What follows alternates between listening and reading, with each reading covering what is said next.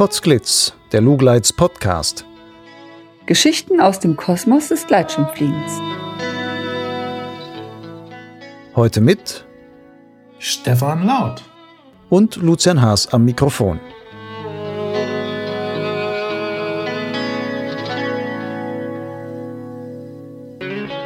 Beim Tandemfliegen denkt man in der Regel an bezahlte Flüge für Touristen, die sich von einem professionellen Piloten mal für 20 oder 30 Minuten durch die Lüfte kutschieren lassen. Es geht aber auch anders. Wie mit dem Soloschirm sind mit dem Tandem stundenlange Streckenflüge über große Distanzen möglich. Allerdings verlangt das dann schon eine ganz andere Herangehensweise an die Fliegerei mit dem Doppelsitzer.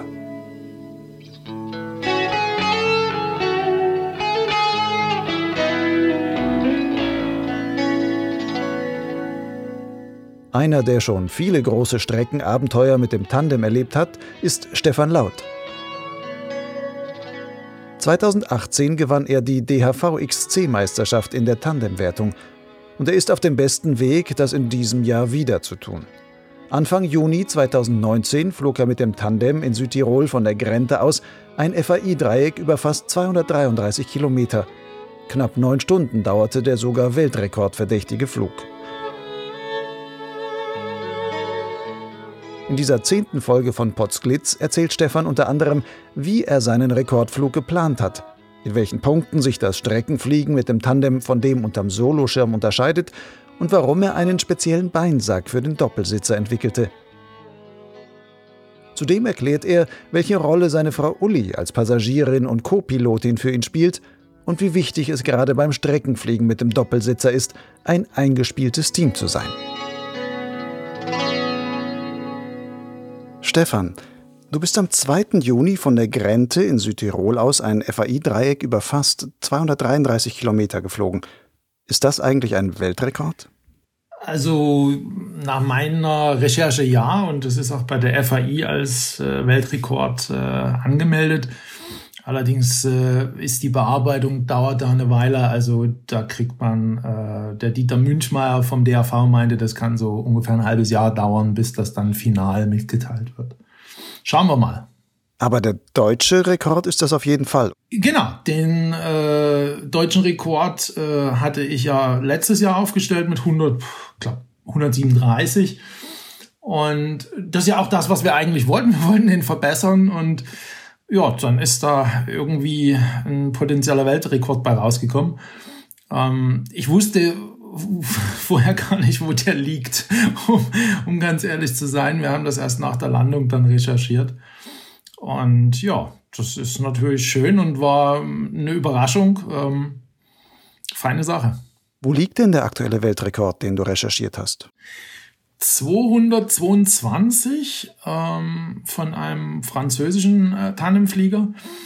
Ähm, der ist aber bei der DAV seit, äh, bei, bei der FAI seit einem Jahr ähm, in der Anerkennung. Also der ist noch nicht anerkannt. Und was der vorhergehende ist, weiß ich gar nicht. Der französische Pilot heißt, glaube ich, Julien Ireli. Kann das sein? Ja, genau, genau. Der hat letztes Jahr, wenn ich nicht völlig falsch bin, auch weltweit die Wertung gewonnen, die äh, XC-Wertung der hat äh, gute, weite Flüge hingelegt. Das ist ja auch eine tolle Gegend, wo die da fliegen. Also das ist ja, war da letztes Jahr mal gewesen und äh, das ist, äh, also ganz, die französischen Alpen, das, das hat mich total begeistert. Also das ist eine ganz feine Sache da. Wer da noch nicht war, unbedingt mal hingehen. Nun bist du deinen Rekord jetzt von der Grente ausgeflogen. Hattest du denn diesen Flug von der Größe her auch wirklich so als Rekord eigentlich geplant?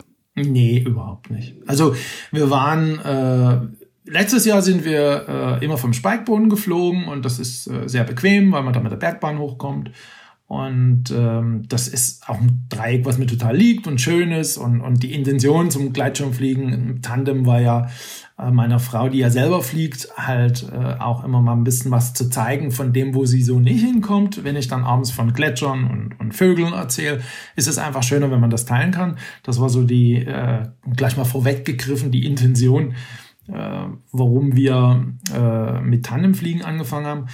Und letztes Jahr haben wir dann gesagt, wir müssten eigentlich mal Krente probieren, weil, weil Krente geht halt immer eine Stunde eher. Und deswegen haben wir uns vorgenommen, dieses Jahr dreimal Krente zu probieren. Und jetzt waren wir da das erste Mal auf der Grenze und dann ist das dabei gleich rausgekommen. Also ich persönlich habe an den Tag nicht geglaubt. Also äh, wir sind da zwar hingefahren und ich habe, da war ein Freund noch mit dabei, wir haben gesagt, wir laufen da hoch. Aber ich habe absolut nicht geglaubt, dass der Tag hält. Und zum Schluss war es ja auch so, dass die Dolos zugemacht haben und äh, sonst wäre da wahrscheinlich bei dem einen oder anderen noch mehr rausgekommen. Nun hast du gesagt, deine Frau fliegt damit. Geht das denn gut, als Ehepaar Tandem zu fliegen?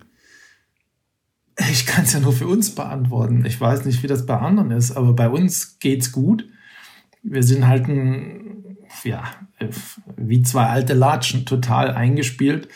Wir sind seit über 30 Jahren zusammen und haben verschiedenste Dinge schon gemacht gemeinsam, wo wir auch auf kleinsten Raum zusammen gelebt haben, ganz intensiv. Und ja, für uns funktioniert das. Das hat uns als Paar eigentlich sogar ein ganzes Stück nochmal nach vorne gebracht. Deine Frau fliegt ja auch selbst Gleitschirm. Wie kannst du sie denn dafür gewinnen, mit dir am Tandem zu fliegen, anstatt dass sie dann selbst in die Luft geht?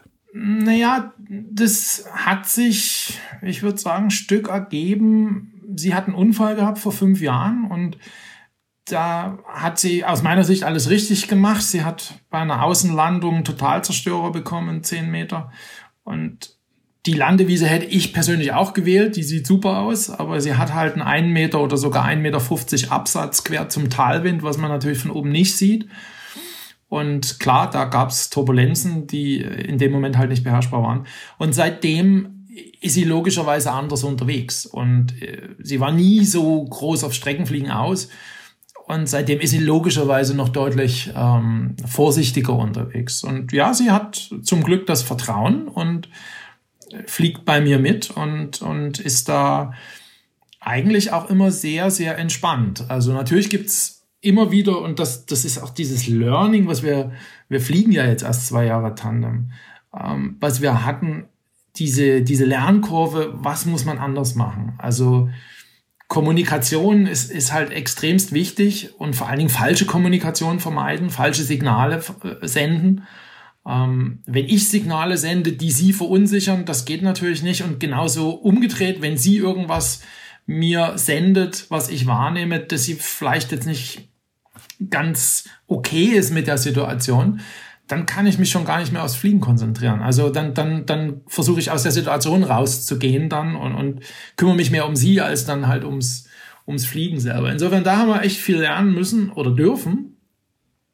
Und das hat uns äh, echt ein Stück vorwärts gebracht. Das ist echt eine, eine richtig feine Sache, was sich da entwickelt hat. Mhm. Nun hast du gesagt, Signale senden irgendwie.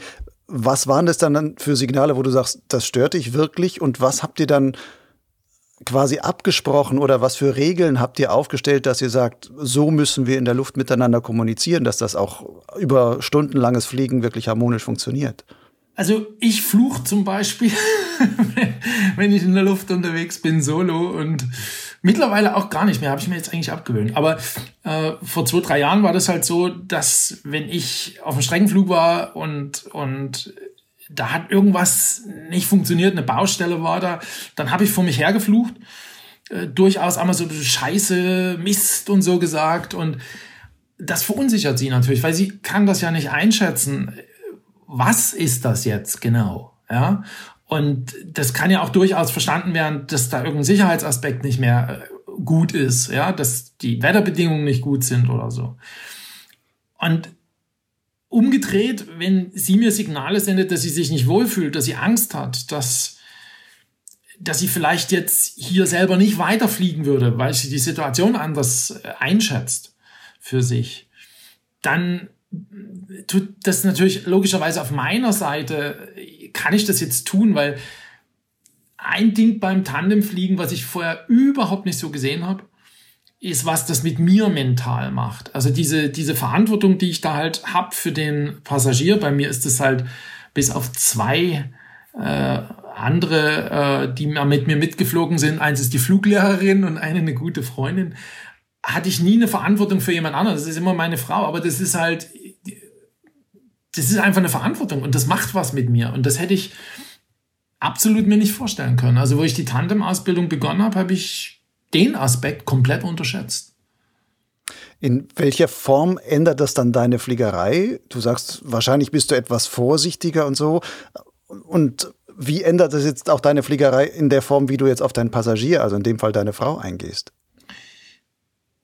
Also das hat tatsächlich meinen Flugstil verändert. Das ist ziemlich interessant, weil vorher war ich solomäßig, ja, radikal klingt, glaube ich, nicht richtig, aber vielleicht könnte man konsequenter sagen unterwegs. Also da bin ich halt einfach durch Lesachen durch äh, und habe gewusst, da ist jetzt ein Rotor und ach, das muss gehen und, und ich will nicht sagen mit dem Kopf durch die Wand, das ist wirklich falsch, so bin ich nicht geflogen, aber ich, ich war jetzt nicht so besonders drauf aus, was passiert da, wenn ich da jetzt mal ein bisschen in stärker turbulentere Luft komme. Das, das habe ich halt immer gesagt, das beherrsche ich und hat ja auch ein paar Mal, ähm, durfte ich es ja auch beweisen, dass ich es äh, beherrsche. Aber das ist etwas, was ich mit dem Tandem ähm, natürlich nicht erleben will. Und und insofern hochfliegen ist absolut wichtig. Also die, die, die Wolke lesen, die, die, die richtige Linie finden, hat sich mit dem Tandem irgendwie deutlich verbessert und, und das widerspiegelt sich auch in der Solofliegerei. Einfach aus dem Grund, weil ich nicht tief kommen will, weil ich so eine Situation, wo ich eng an der Felswand lang muss oder so, das möchte ich vermeiden. Also früher Grendedreiecke, kann ich mich entsinnen, bin ich dann halt doch ziemlich nah am Gelände geflogen. Auch an der Zeit, wo es, wo es ein bisschen äh, schon thermisch aktiver ist. Und das mache ich mit dem Tandem nicht. Das, das ist auch gar nicht nötig. Also das geht auch anders. Und das ist ein tolles Learning. Inwieweit hilft es denn auch bei so einem Streckenflug, jemand als Passagier zu haben, der selber auch Pilot ist? Also ich glaube, dass das ziemlich wichtig ist. Also wenn man lange fliegen will. Also ich habe jetzt einen Vergleich zu einer guten Freundin, die kurz äh, kürzlich mit mir mitgeflogen ist und die ist selber sogar Pilotin. Aber dort wurde mir dann nochmal bewusst, wie, wie wir als Team funktionieren, meine Frau und ich. Weil die hat nichts falsch gemacht, äh, die, die liebe Freundin. Die hat alles richtig gemacht. Aber trotzdem gibt's halt so Handgriffe, ähm, vor allen Dingen in der Gewichtsverlagerung, wo halt einfach, ich merke da, wenn meine Frau dann hängt, dann funktioniert das nochmal anders. Und Gewichtsverlagerung ist halt eines der, der ganz entscheidenden Dinge, weil wir kommunizieren halt ähm, darüber, was wir jetzt brauchen. Also wenn wir halt enge, ruppige Bärte haben, dann, dann muss halt komplettes Gewicht drüber und das krieg ich mit einem äh, mit dem, ich, ich fliege ein Advanced B-Pro, äh, das hat kein äh, Sitzbrett, hatte vorher aber eins mal mit ausprobiert mit Sitzbrett. Das kriegst du als Pilot einfach nicht hin. Du kriegst die Gewichtsverlagerung so nicht hin. Und sie kann natürlich mit beiden Armen die Tandemspreize nehmen und die hängt sich da voll rein. Also da, da sind 50 Kilo fast drauf, wenn es wirklich kritische Situationen gibt. Und das ist halt wichtig, weil wenn es dich immer wieder aus dem Bad rausschiebt, ähm, das ist natürlich total unangenehm, ineffizient und gefährlich würde ich jetzt nicht sagen, aber du musst halt dann immer wieder den Schirm korrigieren und das fällt halt alles weg, wenn da ordentlich Gewicht drauf ist. Hm. Habe ich das gerade richtig verstanden? Gewichtsverlagerung heißt in dem Fall als Technik jetzt nicht ich, also du oder deine Frau drückt quasi ihren Hintern auf die eine Seite, sondern die macht wirklich ein, quasi einen Klimmzug an der Spreize. Ja, Genau. Also ich natürlich nicht, aber sie schon. Ja. Sie greift mit beiden Händen in die Spreize rein und äh, je nachdem, was ich verlange, natürlich weiß ich, das kann nicht allzu lang sein, weil das, äh, das ist ja wie ein Klimmzug. Aber sie, sie hängt sich da voll rein, genau. Und das ist, äh, das macht einen Riesenunterschied. Das, das mhm. glaubt man gar nicht. Aber das ist ja dann für Sie als Passagierin und Co-Pilotin in dem Fall dann ja auch wirklich körperlich mit anstrengend. Ja, ist es auch. Also, das ist kein Spaziergang.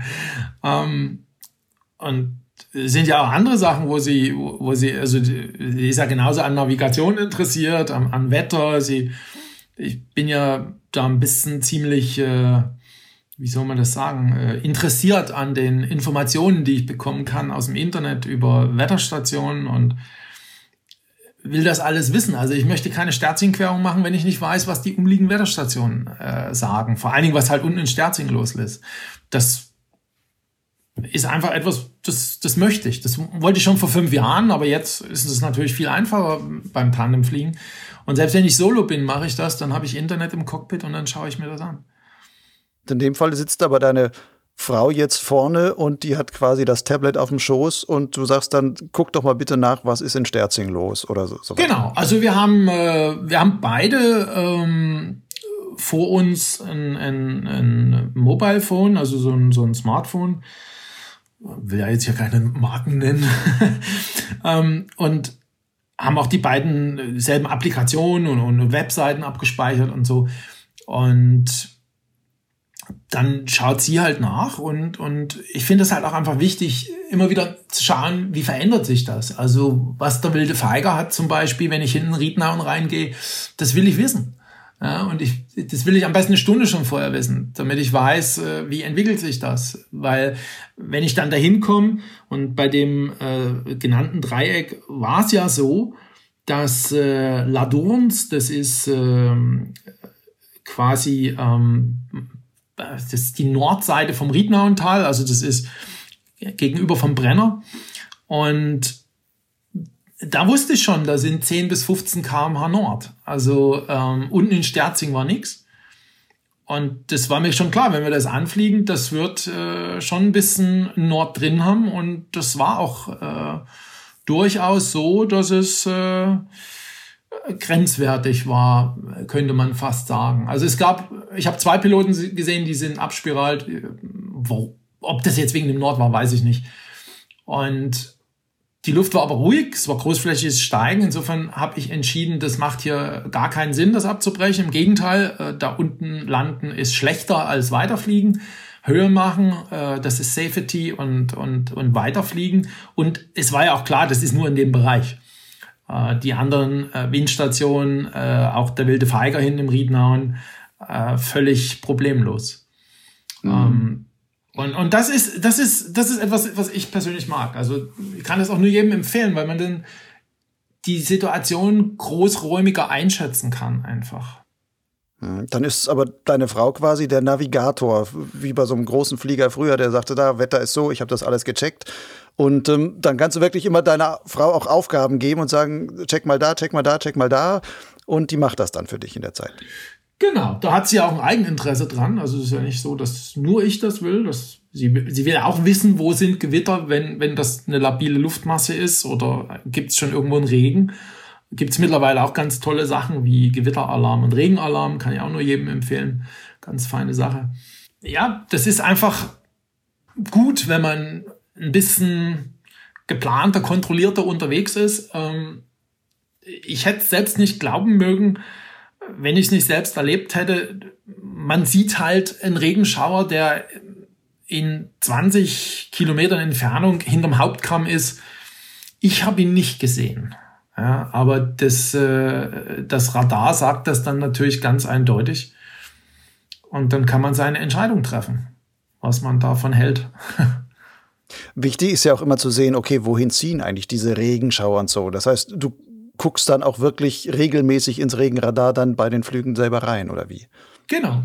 Also ich habe ein, äh, ich hab ein Gewitter, also ein Blitz und ein äh, Regenalarm im Cockpit. Und wenn eins von dem anschlägt, dann schaue ich mir an, was ist da los. Und dann gibt's ja die Vorschau, dass man äh, zum Beispiel auf Wetter Online äh, schauen kann, ähm, wie ist die Prognose, wie zieht das? Ähm, da muss man aber sagen, das ist mit Vorsicht zu genießen. Das sind einfach äh, Vorhersagen, die aufgrund der Vergangenheit äh, hochgerechnet werden. Ähm, besonders wenn eine labile Luftmasse ist und ein Kaltflussausfluss schon da ist, dann entwickelt sich halt so ein, äh, so ein Gewitter oder eine, eine Regenwolke in alle Richtungen. Also da nur darauf vertrauen, wie die das da vorhersagen, weil die wissen ja nur, der Wind zieht so und so. Also das hat sich die letzten 30 Minuten so und so bewegt. Ähm, und das prognostizieren sie hoch. Aber wie das wächst und das vielleicht dann doch der Wind ein bisschen anders ist, also da muss man vorsichtig sein. Das darf man auch nicht bare Münze nehmen. Aber wenn es natürlich eindeutig von einem wegzieht, dann ist klar, dann, dann kann man da schon drauf vertrauen. Und man checkt ja selber auch immer wieder. Du hast gesagt, mit dem Tandem fliegst du etwas defensiver. Ist das auch bei solchen Regensituationen, dass du sagst, da würdest du mit dem Solo näher dran fliegen, vielleicht noch an solche Wolken als mit dem Tandem? Hm, grundsätzlich würde ich sagen, ja. Ja, doch. Ähm, mit dem Solo ist es halt so, dass ich einen, äh, einen Plan B habe, den ich auch schon einmal nutzen musste in Fisch vor etlichen Jahren. Ähm, wo ich halt einfach sage, okay, wenn es halt wirklich einen sauberen Kaltluftausfluss gibt, okay, dann lande ich halt oben top und, und fertig ist. Und das traue ich mir mit dem Tandem viel weniger zu als mit dem Solo. Das ist mit dem Solo teilweise schon nicht ganz so einfach. Aber mit dem Tandem die Koordination, das ist eh das Schwierige beim Tandemfliegen, finde ich, die Landung. Ähm, das muss halt koordiniert sein, beides zusammen. Und das ist irgendwie nicht so einfach, als wenn man das mit dem Solo macht. Das ist ja vielleicht so ein bisschen auch das Handicap dann des, des Tandemsfliegens, dass man da bei manchen Sachen halt einfach vorsichtiger rangeht oder sagt, da kann ich nicht so, so super easy mal top landen oder sonst was. Wie hoch schätzt du denn dieses Handicap eines Tandems im Vergleich zu einem Soloschirm ein, wenn man das umsetzt in mögliche Strecken, die man damit machen kann? Das ist schwierig zu beantworten, weil im, also im Grunde genommen von der Gleitzahl her ist es ja jetzt nicht wirklich ein Unterschied. Da hat ja der Tandem durch die größere Reynolds-Zahl sogar einen äh, kleinen Vorteil. Äh, wenn man bedenkt, den Tandem, den ich jetzt fliege, der hat weder eine Sharknose noch Mini-Rips und was es da nicht alles für tolle Sachen gibt. Ähm, und trotzdem hält er gut mit. Und das war damals auch, wir hatten, bevor wir die Ausbildung oder ich die Ausbildung begonnen habe und uns entschlossen haben, dass wir das machen, habe ich mir mal äh, von Nova äh, ein, ein Bion genommen und, und wir sind in Basano einfach mal, hm, das darf ich jetzt eigentlich gar nicht sagen. ich hatte ja noch gar keine Tandem-Lizenz, aber egal. Äh, sehen wir das mal ausprobiert, um einfach mal zu schauen, wie ist denn das? Ja, also ich, ich wollte das einfach nicht blind machen. Und da bin ich das war irgendwo Ozon, Delta, irgendwas, neben dem hergeflogen die äh, Brennerquerung und habe gedacht, das gibt's ja gar nicht. Ich, die, der hängt mich überhaupt nicht ab. Ich bin auf derselben Höhe, das ist ja der Hammer. Und das Einzige, was beim Tandem halt wirklich ein echter Nachteil ist, Gas geben. Das ist halt, ähm, das fängt mit der Bedienung der Trimmer an. Und das hört natürlich mit der einbrechenden Gleitzahl auf und mit der deutlich geringeren Endgeschwindigkeit da merke ich es. Aber wenn ich einen Tag habe, wo ich, äh, wo ich, die, die, wenn die Solos nicht beschleunigen würden, dann würde ich sagen, habe ich kaum einen Nachteil. Mhm. Wenn es keinen Wind hat, wie gesagt, ja, und die Solos nicht beschleunigen. Aber das ist das Einzige, klar, das sind die Nachteile. Du bist halt ein bisschen mehr wie ein Jumbo und äh, ein Tick weniger ähm, in, in, der, in der Endgeschwindigkeit und vor allen Dingen, du traust dir ja gar nicht, die Trimmer die ganze Zeit offen zu haben. Ich habe das jetzt, also weil die, das Problem ist ja, dass die Trimmer und die Steuerlein gemeinsam bedient werden müssen. Ich lasse eigentlich die Steuerlein raus bei so einem Flug. Das, das ist ja, das mache ich ja nicht. Das mache ich vielleicht auf der Querung rüber nach Lüsen. Aber ansonsten, wenn ich damit rechne, dass es irgendwo eine thermische Turbulenz hat, dann lasse ich doch die Steuerleine nicht los. Also muss ich die Trimmer schließen, indem ich die Steuerleine in der Hand lasse. Und das mache ich natürlich auch nicht im letzten Moment. Also nutzt man die Trimmer wesentlich weniger, als man mit dem Solo beschleunigt. Und ich habe da jetzt was für mich gebaut, dass ich mit dem, dass ich das entkoppel, dass ich mit den Füßen die Trimmer zuziehen kann. Also ich habe das so eine Leinumlenkung gemacht und kann dann mit den Fußspitzen die, die Trimmer schließen. Das funktioniert zwar nicht über den vollen Trimmerweg, aber so von 60, 70 Prozent kriege ich sie geschlossen bis äh, Best Performance Stellung und das ist schon genug, das reicht, um halt einfach ein Stück entspannter mit offenen Trimmern zu fliegen. Ja, weil ich kann, ich kann mit der Bremse Korrekturbewegung machen, wenn ich es brauche und gleichzeitig äh, die, die Trimmung rausnehmen. Und das ist natürlich, das ist natürlich total von Vorteil. Mhm. Das heißt, muss ich mir das auch so vorstellen, wenn du zum Beispiel eine Talquerung machst, ähm, machst du die Trimmer halt auf, um dann schneller unterwegs zu sein und dann kommst du irgendwo drüben an, da ist jetzt die Thermik, dann fliegst du quasi leicht beschleunigt oder mit der schnelleren Trimmung halt rein. Aber beim Reinfliegen in die Thermik sagst du dann, okay, jetzt will ich Thermik fliegen und dann trittst du mit deinen Beinen quasi durch und ziehst damit die Trimmer zu. Nee, das mache ich schon vorher. Also äh, wenn ich äh, sobald ich merke, die Luft fängt an, dass sie sich bewegt, dann ziehe ich es eigentlich mit den, mit den Füßen zu. Das System ist jetzt noch nicht äh, alt. Das ist leider auch bei dem Grendeflug kaputt gegangen. Da hat sich, da hatte ich noch ein dünnes äh, Seil drin und das hat sich da in der Umlenkrolle verklemmt. Insofern, das hat nur eine Stunde funktioniert. Aber mittlerweile ist da ein dickeres Seil drin und jetzt funktioniert das zuver zuverlässig. Ähm, nee, aber es ist vor allen Dingen, wenn man einen Grad lang fliegt zum Beispiel, ähm, dann, dann kann ich den halt auf, sagen wir mal, 50 Prozent offene Trimmer oder, oder 30, 40, je nachdem.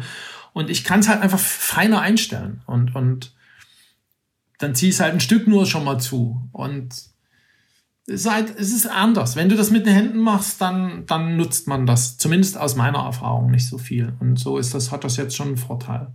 Aber in die Thermik einfliegen mit offenen Trimmern, ja, kann man bestimmt, aber das, nee, das mache ich nicht. Wenn man jetzt mal trotzdem sich so ein dieses Handicap vorstellt, du bist jetzt etwas langsamer mit deinem Tandem unterwegs und damit hast du auch etwas geringere Durchschnittszeiten und so weiter. Gleichzeitig achtest du auch noch ein bisschen mehr auf die Sicherheit, auch wegen deines, ähm, deiner Frau als Passagierin mit dabei und sowas. Was ändert das denn an der Streckenplanung, wenn du im, auf Vorbereitung ähm, für solche Flüge gehst? Ähm, worauf sollte man da als Tandempilot dann besonders achten, um trotzdem so weite Strecken machen zu können? Ja, im Grunde genommen mache ich ja gar nicht so viel anderes als mit dem Solo. Also ich, ich zum Beispiel letztes Jahr war das ein Ziel, das haben wir noch nicht mal geschafft. Da habe ich gesagt, du, hinten wilder Feiger, den Gletscher, das muss ich dir mal zeigen. Genauso Großglockner, den, den Gletscher, das musst du einfach mal gesehen haben. Das ist so gigantisch. Und da ist nicht wirklich, ich, ich fliege jetzt das Dreieck. Also besonders letztes Jahr war das noch ziemlich äh, tiefenentspannt irgendwie. Heuer haben wir gesagt, wir wollen mal von der Grenze fliegen, aber selbst da, also ähm, habe ich ja eh an den Tag nicht voll geglaubt und das war auch gut so, weil auf dem Weg nach oben haben wir ähm, zwei Tandemflieger noch gesehen und ein, ich kannte den jetzt nicht persönlich, aber ich weiß, wer das ist, der Kilian äh, Insam und da habe ich mich kurz vorgestellt, mich mit ihm gesprochen und so und dann hat er gesagt, ja, er hat ja auch den Martin dabei und er will ja unbedingt den Weltrekord knacken und die wollen halt mal schauen, was geht. Und ja, dann sind wir quasi gleichzeitig gestartet. Also äh, startet ja sowieso jeder sofort raus, wenn es äh, trägt. Und ja, dann habe ich den Kilian immer wieder gesehen im, im, im Defreckental. Wir haben, mal war er vorne, mal war ich vorne. Das, das ging irgendwie so, irgendwie gleich nebenher. Und eigentlich war für mich klar, äh, Defreckental Ende drehe ich um. Ich fliege da jetzt nicht nach Karls rüber. Ich bin noch nicht verrückt. Und dann ging das aber so gut und wir waren so schnell und dann drehe ich mit Kilian hoch. Er war jetzt dann schon an der Basis und plötzlich fängt der andere nach Karls zu queren. Und da denke ich, ja, das gibt's ja nicht. Was machen die denn? Karls ist in Richtung Großglockner, nur damit ich das, das räumlich zuordnen kann. Genau, genau. Und dann bin ich halt hinterhergeflogen und sagte zu, zu Uli, meiner Frau, ach komm, wenn die darüber fliegen, dann machen wir das halt auch. dann habe ich ihr noch gesagt, na, da drüben der Bart den kenne ich als ziemlich bockig. Da hat's mich mal mit dem Solo so richtig äh, neben dem Kurt Eder zerlegt. Da war ich dreimal getwistet. Das war eine ziemlich unangenehme Situation. Habe ich ja gleich Mut gemacht. Das hast du ja auch so erzählt? das habe ich, ja genau, das habe ich tatsächlich so erzählt. Und dann habe ich aber erzählt, schau, wir machen das jetzt ganz anders mit dem Tandem. Ich fliege jetzt viel mehr von Süden an und ich biege jetzt wie so eine Banane rein, dass ich halt die Thermiken, die weiter draußen stehe, schon kriege und ich nehme halt auch die, die noch nicht ganz so stark sind. Also wenn wir dann zwei Meter Bad äh, kriegen, dann nehmen wir den erstmal, um ordentlich Höhe zu kriegen und können dann uns weiter nach hinten ans, ans Gelände versetzen lassen. Und genau so haben wir das auch gemacht und das war völlig entspannt. Und als wir Karls hochgedreht sind, Kilian äh, war dann schon wieder Basis und dann sehe ich, dann fliegt der los Richtung Großglockner und dann habe ich gesagt, nee, also jetzt, jetzt steige ich wirklich aus. Also da fliege ich jetzt nicht hinterher. Weil das geht sich nicht aus. Der Tag hält nicht und äh, das, das wird nicht funktionieren. Und das war mein Glück, weil äh, Kilian und äh, Martin, die sind eine halbe Stunde oder sogar 35 Minuten so äh, später gekommen, weil die ja da hinten das noch ausgeflogen sind nach Sterzing. Und da kam ich schon wieder zurück und ich hatte volle Basishöhe und mir hat der Nord und die Riesenabschattung gar nichts mehr ausgemacht, weil ich ja unter der Wolke war. Aber die zwei hat's da äh, geerdet, also die mussten landen gehen. Ähm, wie etliche andere auch, das hat jetzt gar nicht am Tandem gelegen. Das war einfach Pech ähm, da eine halbe Stunde später war halt einfach zu spät. Bei diesem Rekordflug warst du ja neun Stunden lang unterwegs. Weil so lange Strecken bedeuten halt automatisch lange Flugzeiten. Wie gehst du denn da eigentlich mit den, einfach den körperlichen Bedürfnissen um? Fliegst du auch am Tandem mit Urinalkondom? Ja, selbstverständlich, ja.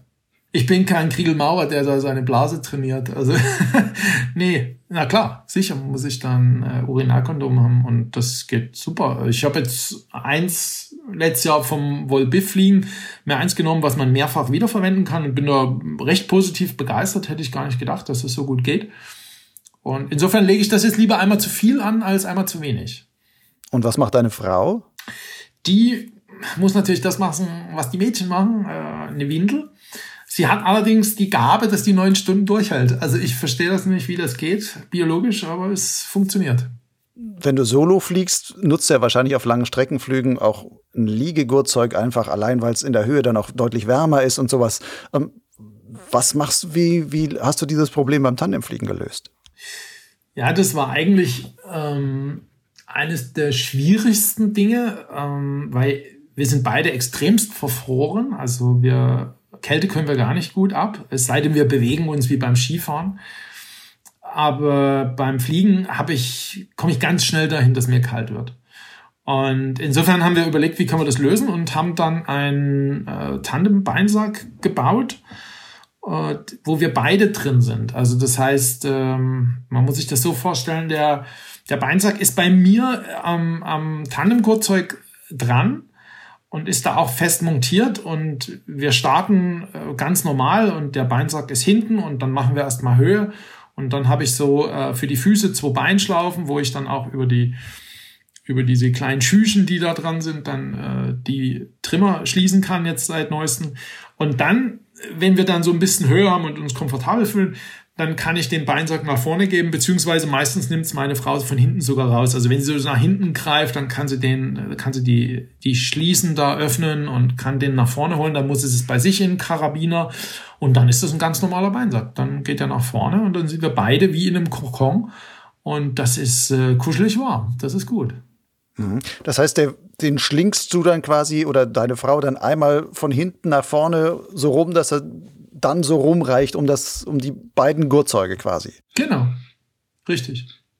Und hast du diesen Beinsack komplett selbst genäht oder hast du da irgendwie einen vorhandenen genommen und sagst, da stricke ich noch quasi was dran, beziehungsweise mach da noch ein bisschen äh, Stoff da hinten dran, dass das entsprechend eine Verlängerung hat? Oder wie ging das? Nee, das ist eine komplette Eigenkonstruktion und äh, das, ja, ich habe mir halt überlegt, wie, wie könnte das gehen? Äh, da gab es verschiedene äh, Phasen, so, so Überlegungsphasen. Äh, das war, glaube ich, noch sogar bevor ich die Tandem-Ausbildung gemacht habe, habe ich schon darüber nachgedacht, wie, wie das gehen könnte. Und zum Schluss hat sich das dann so durchgesetzt. Ähm, es gab auch so eine Idee, dass es beim Passagier dran ist und dass ich dann, dann sozusagen wie reinschlüpfe. Aber das, von dem Konzept, wie wir es jetzt haben, bin ich echt äh, absolut überzeugt. Das geht richtig gut. Und auch, wenn man äh, ganz schnell das lösen muss, wegen der Notlandung zum Beispiel, das ist wirklich ratzfatz ab. Also wir haben es auch schon gemacht, dass wir ohne den Beinsack dann, also wenn, wenn der vorne rausgeklinkt wird beim Passagier, dann kann man den, damit schön aussieht, äh, dann wieder richtig beim, äh, beim Tandem beim Pilotengurtzeug nochmal, ja, wie soll man das sagen, einklinken. Das sind so Schnallen, die man schließt. Aber das kann man auch alles im Wind wehen lassen und trotzdem landen. Das geht genauso gut. Mhm. Und letztendlich, das sind vier Schnallen, eins, zwei, genau, vier Schnallen, die gelöst werden müssen. Das geht ratzfatz und dann, dann ist man frei. Stundenlanges Tandemfliegen ist ja jetzt in der Höhe nicht nur von der Kälte her dann vielleicht unangenehm, das hast du jetzt mit dem Beinsack gelöst, sondern auch körperlich, gerade für den Piloten, ungeheuer anstrengend. Ähm, wie gehst du damit um? Trainierst du dafür auch extra, dass du da neun Stunden durchhältst, so ein Tandem mit seinen höheren Steuerdrücken und sowas wirklich äh, durchgehend pilotieren zu können? Nee, gar nicht. Also ich mache zwar ein bisschen Training, aber das hat nichts jetzt mit dem Tandemfliegen zu tun. Das mache ich schon äh, lange und ich bin jetzt nicht wirklich muskulös groß gebaut. Das ist aber, glaube ich, eine falsche Vorstellung, dass man da viel für trainieren muss, weil Kraft braucht man nur beim Thermenkurbeln und beim Landen.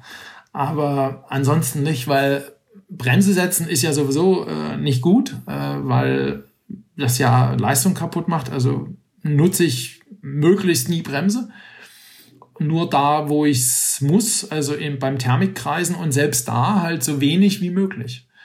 Ähm, aber klar, Innenbremse ist natürlich schon äh, hat mehr Kraft als beim Solo, ganz, ganz klar. Aber es ist nicht wirklich problematisch. Also das hält man locker neun Stunden durch. Äh, wir sind dieses Jahr drei Tage hintereinander Tandem geflogen vom Hochfällen.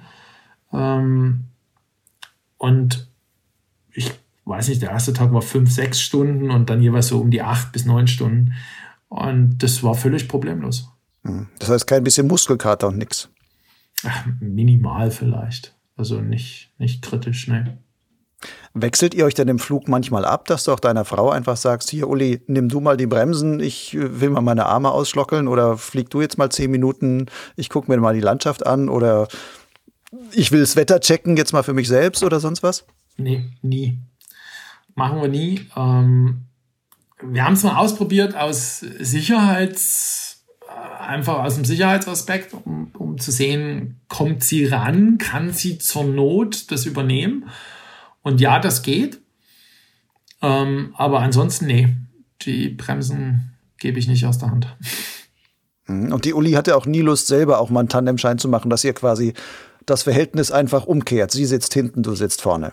Nee, hat sie nicht. Sie hat auch gar nicht den, den Anspruch dran. Die, die ist zufrieden, wenn sie ihren 30 Minuten Flügle macht, vielleicht auch mal eine Stunde und dann geht sie ein Cappuccino trinken und ist total froh. Und ich bin da halt fünf, sechs Stunden unterwegs in Basano, weil ich Spaß dran habe. Und das ist ja auch völlig in Ordnung so. Das ist ja, ich bin froh, dass sie selber solo fliegt, dass sie das nicht komplett aufgegeben hat. Aber auch wenn sie das mal komplett aufgeben, ist es auch in Ordnung. Ja, das, das muss jeder für sich wissen. Ähm, ist das jetzt für mich, macht das noch Spaß? Passt das noch zu mir? Und ich glaube einfach, wenn man einmal einen Unfall hatte, dass das schon ganz schön die Perspektive verändert. Nun sagst du, du fliegst hauptsächlich mit der Uli, deiner Frau. Ab und zu fliegst du auch mit anderen.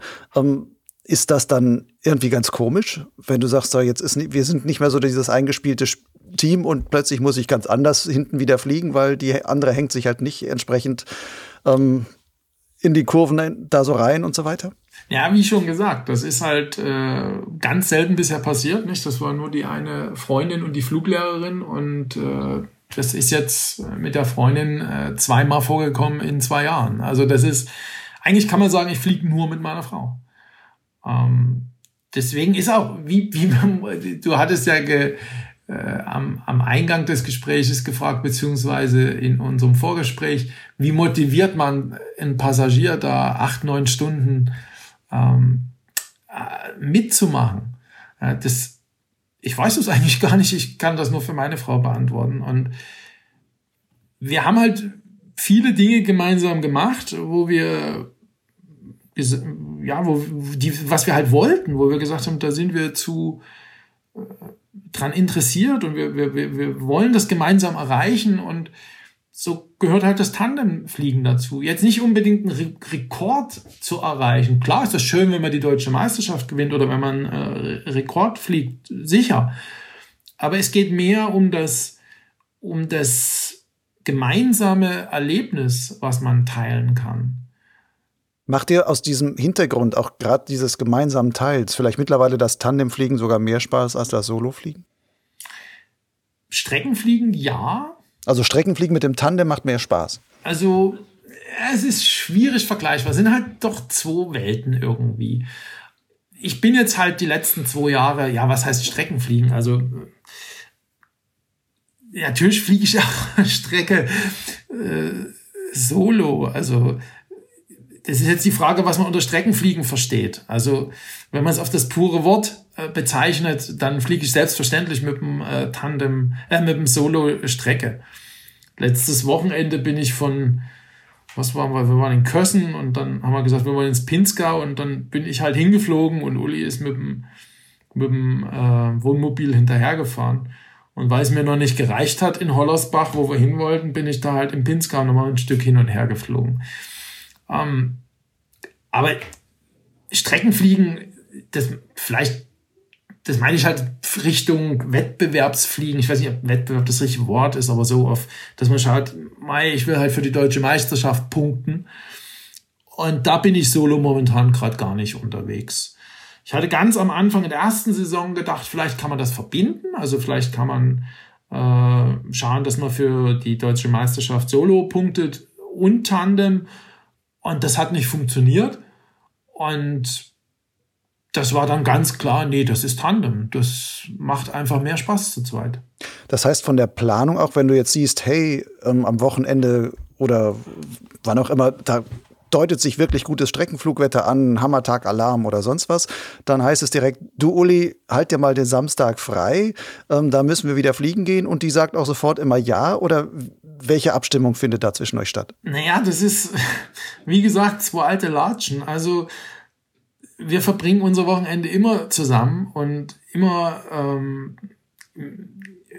wir haben dieselben ähm, Hobbys, wir haben dieselben Interessen und wir sind jedes Wochenende unterwegs mit Gleitschirm. Da ist dann nur die Frage Solo oder, oder Tandem. Und wenn es halt ein Tag ist, der vielversprechend ist, wo man, wenn jetzt ein neuer Grentetag käme, wo, wo wir beide Zeit haben und die Möglichkeit haben, ähm, dann wäre klar, da fahren wir hin und das wollen wir ausprobieren. Weil wir haben ja gesagt, wir wollen dreimal von der Grenze starten dieses Jahr. Einmal haben wir bis jetzt erst geschafft. Also wäre schon schön, wenn wir das jetzt die zweimal auch noch schaffen. Gibt es denn Dinge, die du beim Tandem-Streckenfliegen gelernt hast, die dir jetzt auch beim Solofliegen weiterhelfen? Ja, unter, also Linie, äh, unter Wolken fliegen, ähm, Geduld ein Stück, würde ich sagen.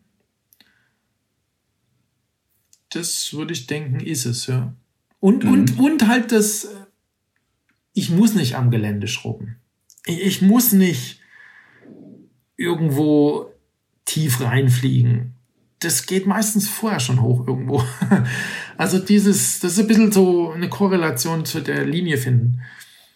Also das hat sich schon ein Stück verändert. Hat sich denn auch für die Uli als jetzt Passagierin bei dir, aber wenn sie solo fliegt, hat sich da auch was verändert, dass sie sagt, allein vom Mitfliegen mit dir und vielleicht dem Austausch und dem Beobachten, wie machst du Dinge und sowas, dass sie sagt, sie fliegt jetzt viel besser? Also sie hat mit Sicherheit Dinge gelernt und äh, erkennt, äh, was noch geht und was, was man auch mit Höhe machen kann. Also dass man einfach sagt, ich fliege jetzt zum nächsten Berg und ich fliege den so an. Und aber sie ist jetzt nicht so, dass sie sagt, das ist etwas, wo ich intensiv dran arbeiten will, dass ich mich dort verbessere. Sie ist zufrieden mit mit ihrem Halb- oder Einstundenflug und, und freut sich da. Und sie ist zum Beispiel total happy, wenn sie eine tolle, einen tollen Start und eine tolle Landung gemacht hat. Sie schreibt mir dann jedes Mal ähm, Prinzessinnenlandung äh, und, und, und freut sich total, hat ein Smiley dahinter, wenn sie halt einfach ganz elegant in den, eine Landung hin, hinzaubert auf dem, auf dem Landeplatz. Aber mhm. klar hat sie, sieht sie jetzt halt, was, was möglich ist und das vor allen Dingen, dass sie halt, wenn es auch mal bockt oder so, nicht unbedingt wegfliegen muss, sondern dass sie dann halt einfach ganz ruhig dabei bleibt. Also ich denke schon, da hat sich äh, was verbessert und ver verändert für sie, einfach vom, auch vom Erfahrungsschatz. Aus dieser Erfahrung heraus, ähm, Meinst du, dass das Tandemfliegen vielleicht auch viel mehr in der Aus- und Weiterbildung als solches eingesetzt werden sollte und vielleicht auch könnte, dass es sinnvoll wäre, wenn mehr Kurse so angeboten würden, du darfst mit einem guten Tandemflieger mitfliegen und kannst von dem richtig was lernen? Ich hätte da sogar äh, Lust zu, das zu machen, ähm, weil ich absolut davon überzeugt bin, dass das viel bringen würde. Ähm, ich weiß nur nicht, ob das in unserer Geiz ist geil Mentalität äh, funktionieren würde, weil ähm, kostenfrei kannst du das ja auch nicht anbieten und gewerbliche Tandempiloten werden sehr wahrscheinlich ähm, deutlich mehr ähm, Einnahmen generieren können, wenn sie halt ad hoc ähm, mehrere pro Tag durchschleusen mit, mit 15, 20 Minuten Flügen. Aber der Kriegel bietet es, glaube ich, an, wenn mich nicht alles täuscht. Bei dem würde ich mal gern mitfliegen. Ich glaube, da wird jeder gerne mal mitfliegen. Was ist denn aus deiner Sicht so der wichtigste Tipp, den du einem angehenden Tandem-Streckenflieger mit auf den Weg geben würdest, wo du sagst, das wäre ein Tipp, den du vielleicht selber gerne schon vor zwei Jahren, als du damit begonnen hast, oder ja, zweieinhalb Jahren oder was, selber bekommen hättest, um vielleicht manche Fehler zu vermeiden?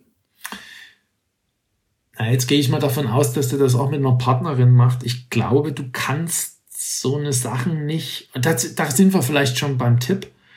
Ich glaube nicht, dass man das mit einem Fußgänger machen kann. Es gibt vielleicht welche, die wo das funktioniert, aber ich glaube einfach, dass es mit dem Piloten besser geht und ich, oder vielleicht anders ausgedrückt, der mitfliegt, muss zu 100% dahinter stehen. Ansonsten wird das nicht funktionieren.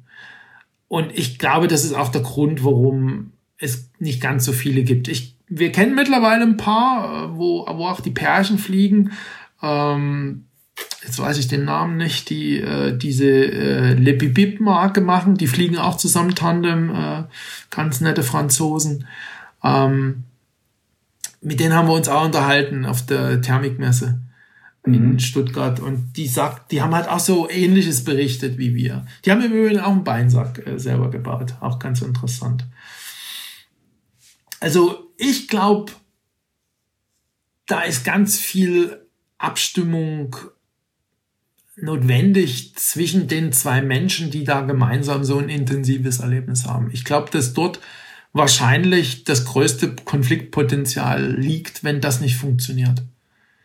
Dann stellen wir uns jetzt zum Schluss nochmal eine andere Situation vor. Da kommt ein Fliegerkollege zu dir hin und sagt, du, meine Frau, die fliegt zwar auch, aber die möchte gerne mit mir Tandem fliegen und die wird auch gerne Strecken fliegen. Ich weiß aber gar nicht, ob ich daran Spaß hätte. Was würdest du ihnen da erzählen, warum es doch so Spaß macht, mit dem Tandem auf Strecke zu gehen? Weil du die Erlebnisse direkt miteinander teilst, weil du doppelte Freude hast. Das sind emotionale Momente, die sind einfach nur toll. Einer der, der, der mit schönsten Tandemflüge war am Liag Hochzeitstag, weiß ich nicht, um fünf oder um sechs gestartet, vielleicht auch erst halb sieben, ich weiß es gar nicht mehr. Äh, Hoch, Hochsommer. Und wir, wir, wir soaren da in den Sonnenuntergang rein. Ja, wie romantisch ist das? Wie toll ist das? Das kannst du alleine gar nicht. Da kannst du hinterher an der Bar erzählen wie toll das war. Und du freust dich selbst, klar, wenn du alleine unterwegs bist, sicher. Aber du hast dieses geteilte Erlebnis nicht. Geht es dir dann denn manchmal so, dass wenn du jetzt solo fliegst, dass du sagst, oh, eigentlich hätte ich jetzt viel lieber die Uli mit dabei? Ja, direkt so konkret kann ich mich da jetzt nicht an eine Situation erinnern, aber im Prinzip schon, klar. Also, also gerade letztes Jahr bin ich ja ein bisschen wohl biffmäßig unterwegs gewesen. Da hatte ich etliche Situationen, die hätte ich sehr gern äh, mit Uli geteilt. Und das, das wäre auch eins von den möglichen Zielen, dass wir mal gemeinsam mit einem Tandem Wollbiff fliegen. Das habe ich ja selber auch nicht gekannt. Ich habe das ja letztes Jahr auch das erste Mal für mich erst entdeckt und, und war völlig überrascht, was, was das, wie intensiv das ist und, und was das auch mit mir macht. Also, mhm. und, und das mit dem Tandem wäre schon echt toll. Aber ist beim Volbiff dann der Tandem nicht nochmal ein noch größeres Handicap dann eigentlich?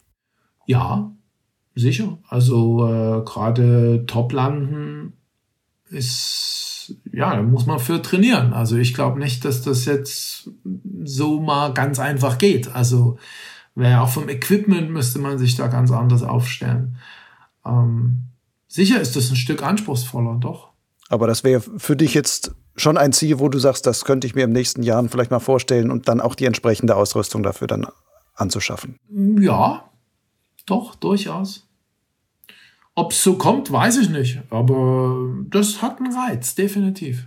Gut, Stefan, dann wünsche ich, dass dieses Wolbiff-Thema beziehungsweise der Traum vielleicht auch mit dem Tandem einmal auf Wolbiff zu gehen, vielleicht im nächsten Jahr dann auch wirklich mal in Erfüllung geht. Ansonsten, dass dir auch diese zwei noch fehlenden Grente-Flüge in diesem Jahr auch noch ähm, einfach wirklich ausgehen vom Wetter her und dass ihr dann vielleicht sogar den Rekord noch mal überbieten könnt. Ich danke das, dir auf jeden Fall. Das glaube ich nicht. also, das, das ist schon, das war schon ein sehr, sehr guter, schneller Tag. Wer weiß, das Wetter spielt derzeit an vielen Stellen so verrückt, dass vielleicht auch nochmal gute, verrückte Tage auch wieder dann, dann auftreten können. Aber wer weiß. Auf jeden Fall wünsche ich dir wie auch immer es ausgeht, viel Spaß noch weiterhin bei deinen Flügen und ähm, danke dir für die vielen schönen Hintergründe zu dem Tandemfliegen. Macht richtig Spaß. Also ich habe selber einen Tandemschein und jetzt habe ich richtig Lust, selber mit meiner Frau dann auch mal auf Strecke zu gehen. Unbedingt ausprobieren, kann ich nur empfehlen.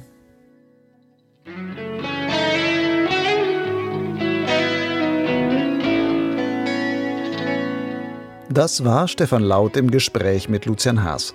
Wenn du mehr über die großen Tandemstreckenflüge von Stefan oder auch Julien Ireli erfahren willst, so findest du die zugehörigen Links in den Show Notes zu diesem Podcast. Die stehen auf dem Blog Lugleitz. Dort, wie auf Soundcloud, findest du auch weitere Folgen von Potsglitz. Willst du keine der Geschichten aus dem Kosmos des Gleitschirmfliegens mehr verpassen, dann abonniere Potsglitz doch einfach. Das geht per RSS-Feed oder über bekannte Podcast-Kataloge wie iTunes, Spotify, TuneIn oder podcast.de. Wenn dir Potsglitz und Lugleitz gefallen und du meine Arbeit unterstützenswert findest, lade ich dich ein, mir per PayPal oder per Banküberweisung einen frei wählbaren Förderbeitrag zukommen zu lassen. Die Links und Daten dazu findest du auf der Website lugleitz.blogspot.com. Zudem kannst du helfen, Potsglitz und Lugleitz bekannter zu machen. Erzähle deinen Fliegerfreunden davon, schreibe einen Kommentar oder setze einen Link oder Like in den sozialen Netzen. Jetzt geht diese Podcast-Folge in den Endanflug. Einmal mehr noch durchbremsen, sanft aufsetzen. Willkommen zurück in der Realität. Ciao, bis zum nächsten Mal.